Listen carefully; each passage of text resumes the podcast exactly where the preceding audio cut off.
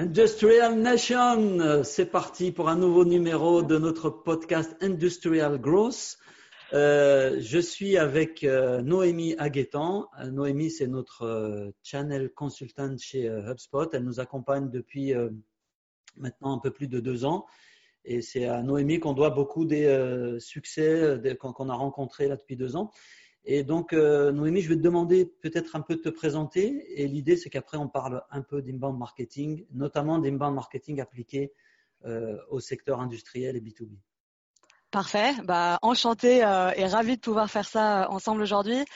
Donc, oui, je me présente. Bah, je suis Noémie, Noémie Aguetan. Je travaille depuis maintenant plus de trois ans chez HubSpot. Le temps passe très vite, surtout dans une entreprise comme ça qui grossit et qui va très très vite. Donc, c'est super intéressant.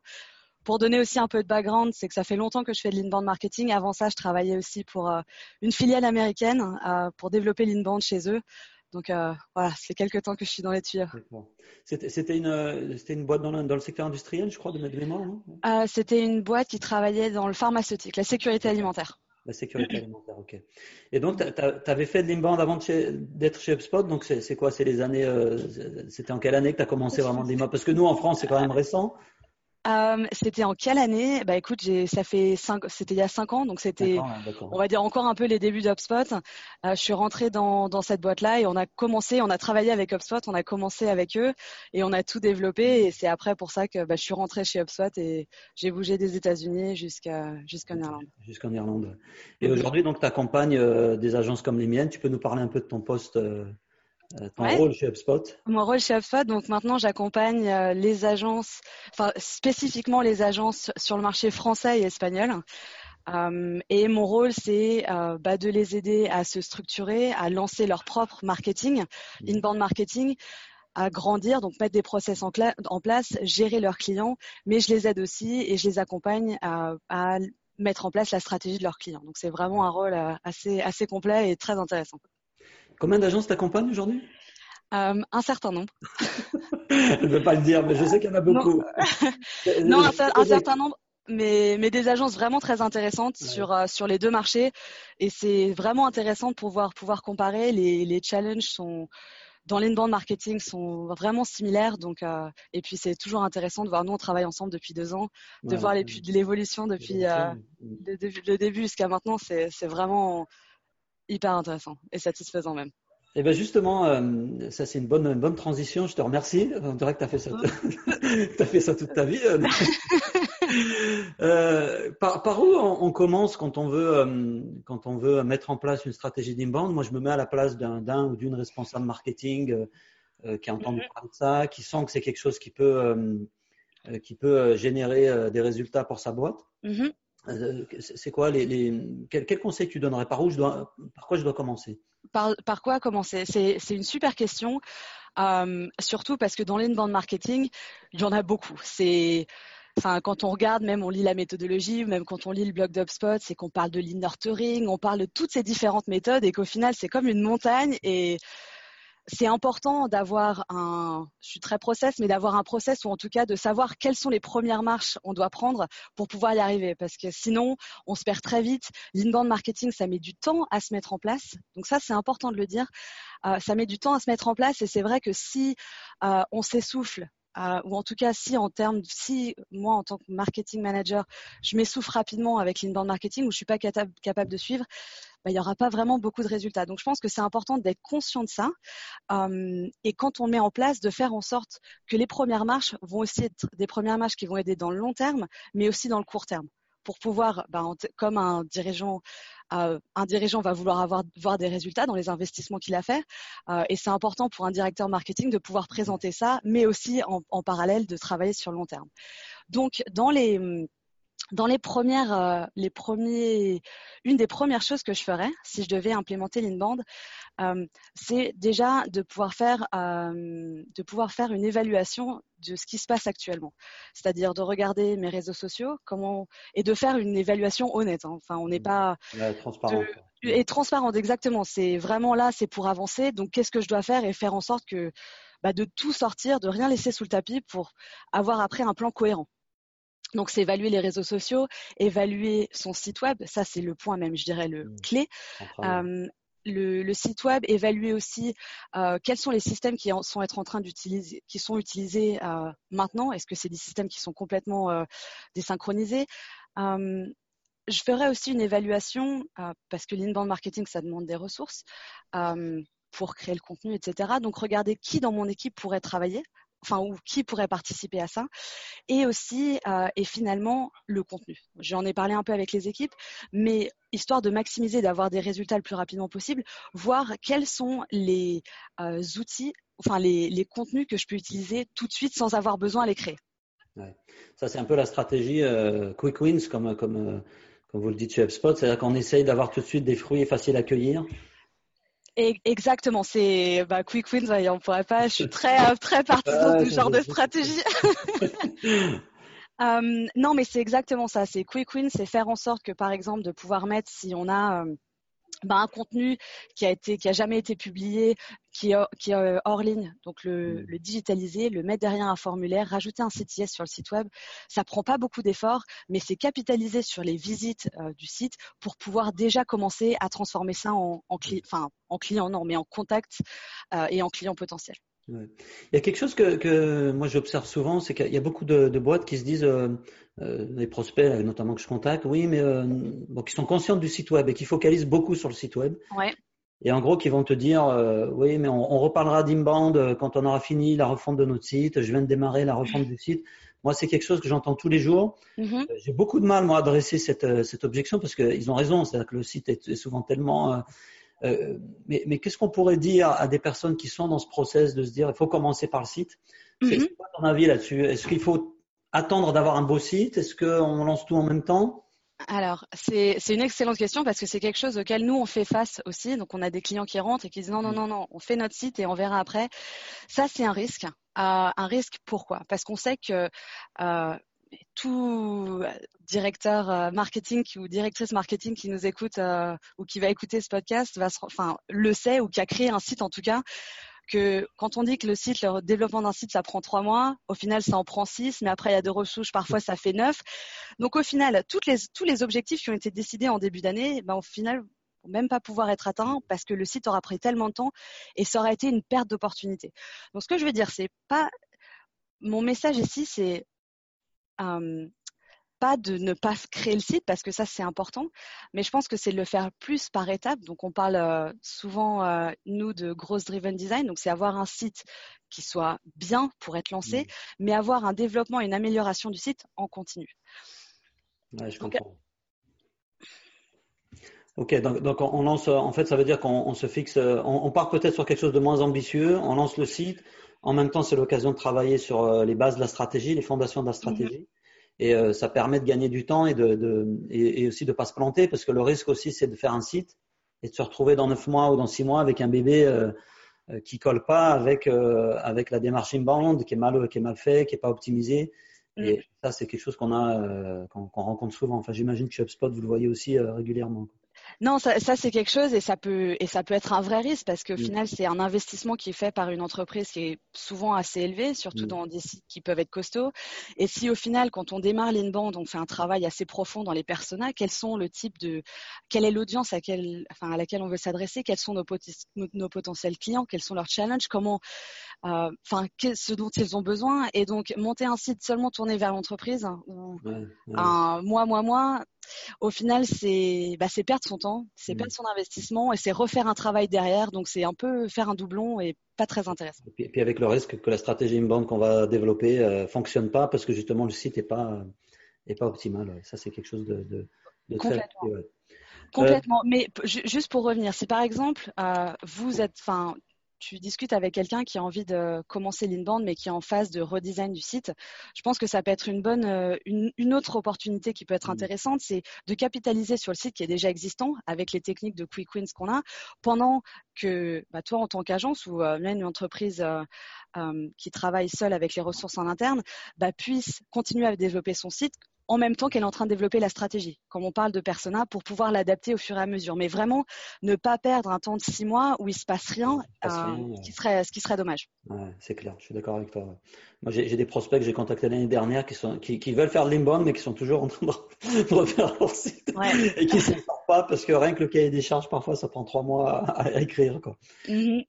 Euh, quelles sont les principales difficultés qu'on peut, à tes souhaits, qu'on peut rencontrer dans, dans la mise en place un petit peu d'une stratégie inbound, à quelle, euh, à quelle difficulté je peux m'attendre euh, dans les premiers mois? En tout cas, c'est quoi les risques classiques que, que tu as observés? Euh, Les risques classiques, il y en a, pour moi, il y en a deux de risques classiques. Le premier, c'est en termes de ressources. De ressources, parce qu'il y a beaucoup de contenu à, euh, bah si, on, si, je, enfin, si je prends l'exemple d'une entreprise qui n'a pas beaucoup de contenu, que ce soit en ligne ou hors ligne, c'est vrai qu'il y a une, euh, la premier, les premiers six mois, c'est euh, il y a une création de contenu qui est assez intense. Donc ça, si c'est fait en interne, c'est quelque chose qui peut parfois être assez conséquente pour, pour une entreprise. Donc, c'est vraiment utiliser bah, les équipes, les différentes équipes ou les différents acteurs qui sont experts dans leur domaine. Donc, vraiment utiliser ce genre de ressources-là en moyen, enfin, comme une peut-être une solution à moyen terme jusqu'à ce que ça se développe et que euh, que le processus se mette en place. Ça, c'est une des premières difficultés. Il y a une autre difficulté aussi que, que je vois en, quand je suis en train de parler, c'est souvent euh, le fait que ce soit communiqué en interne parce que parfois il y a le directeur marketing qui est à fond, je ouais. ça y est, j'ai fait le premier pas, je me lance. Mais s'il n'y a pas un buy-in en interne de toutes les équipes, notamment sales, ça c'est vraiment le plus important. Mais aussi, je pense que c'est vraiment une démarche globale et ça c'est important que ce soit communiqué et que toute l'entreprise. On parlait par exemple, il y avait une bande et euh, Brian Halligan parlait de vecteurs, mmh. euh, de vecteurs que tous les vecteurs soient alignés. alignés ouais. Donc c'est vrai que l'inbound en fait c'est c'est la même chose. C'est faire en sorte que tous les vecteurs d'une boîte soient alignés et puissent aider à la croissance de l'entreprise. Mais que ce soit l'inbound ou autre. Je pense que l'inbound parfois euh, est un, bon outil pour euh, pour structurer d'autres choses. Pour structurer d'autres choses, exactement. C'est clair.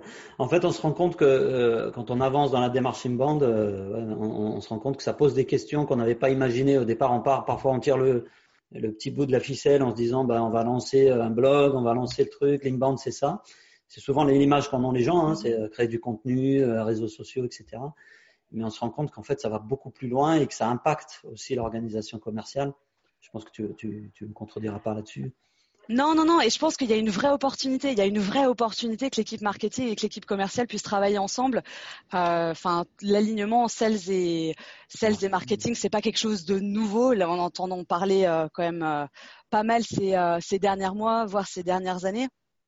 Donc, donc c'est vraiment clé et surtout de capitaliser parce que et je reviens tous, enfin je reviens vraiment, je suis vraiment d'accord avec toi sur euh, le, y a, on parle beaucoup de créer du contenu, créer du contenu, mais c'est pas seulement ça, c'est capitaliser sur la base de données qu'on a.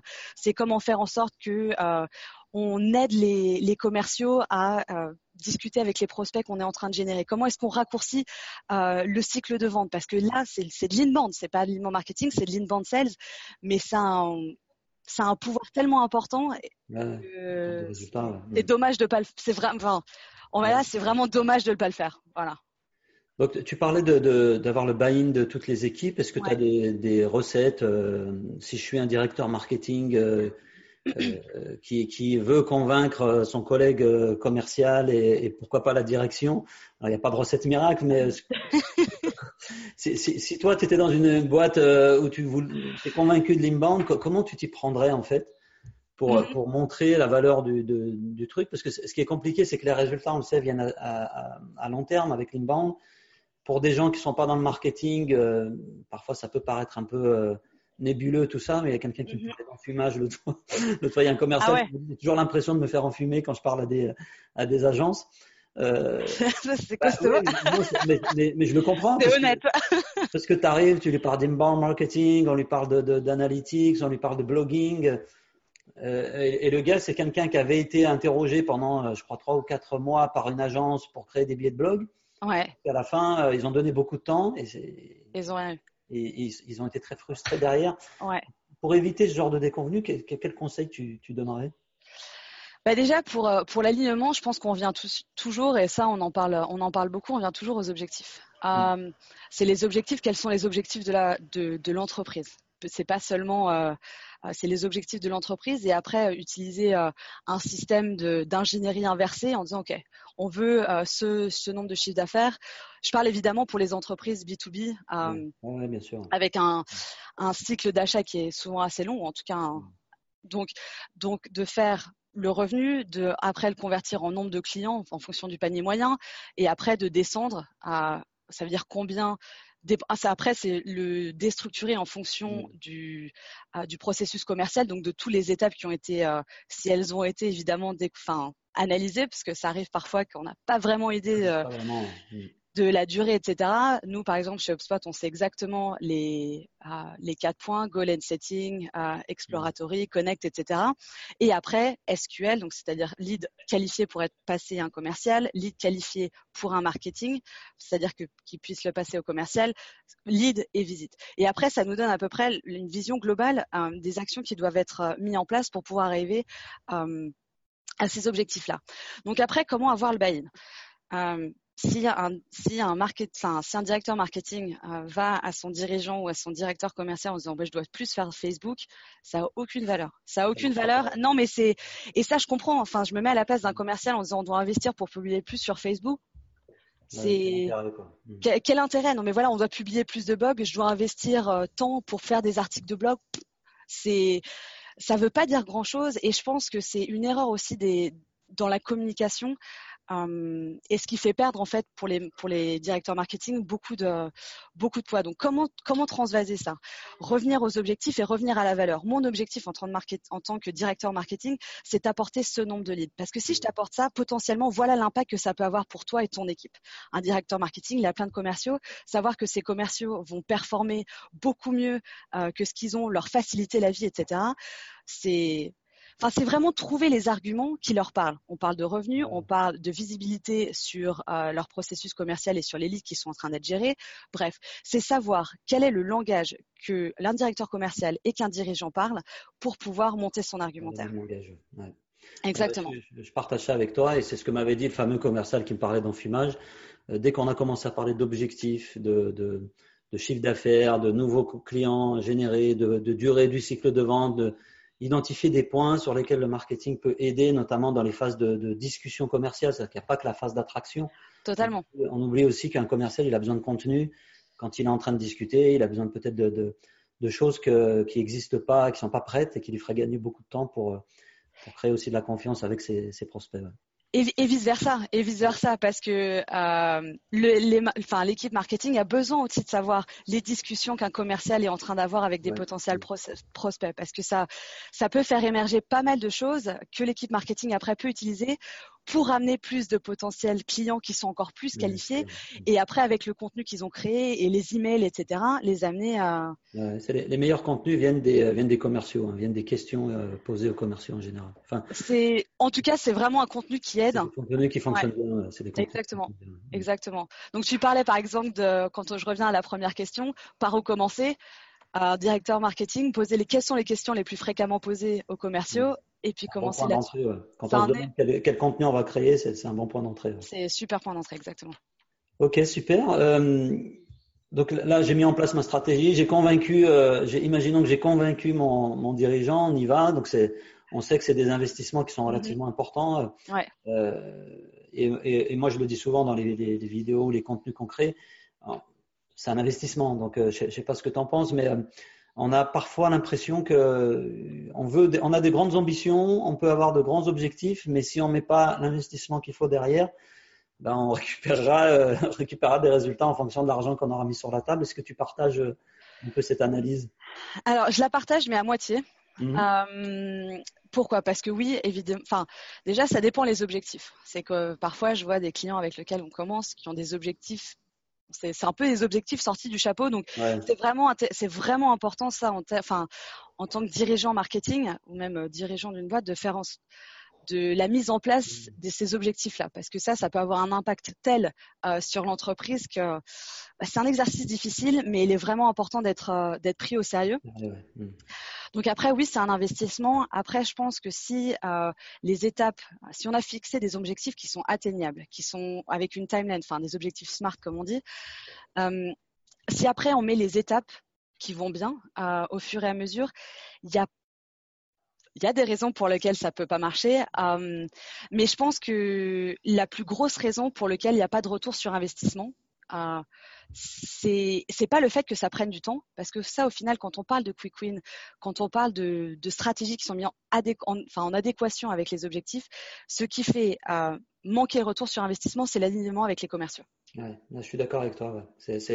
Si la boucle n'est pas bouclée, euh, ça, ça, fonctionne pas et on aura peut-être de bons résultats d'un point de vue marketing en termes de trafic, de, de leads générés, mais si derrière ça suit pas, c'est un gros risque en fait. Je crois que c'est le principal risque que j'ai pu observer moi avec ma mon humble expérience là depuis euh, deux ans et demi, trois ans maintenant où on pratique ça.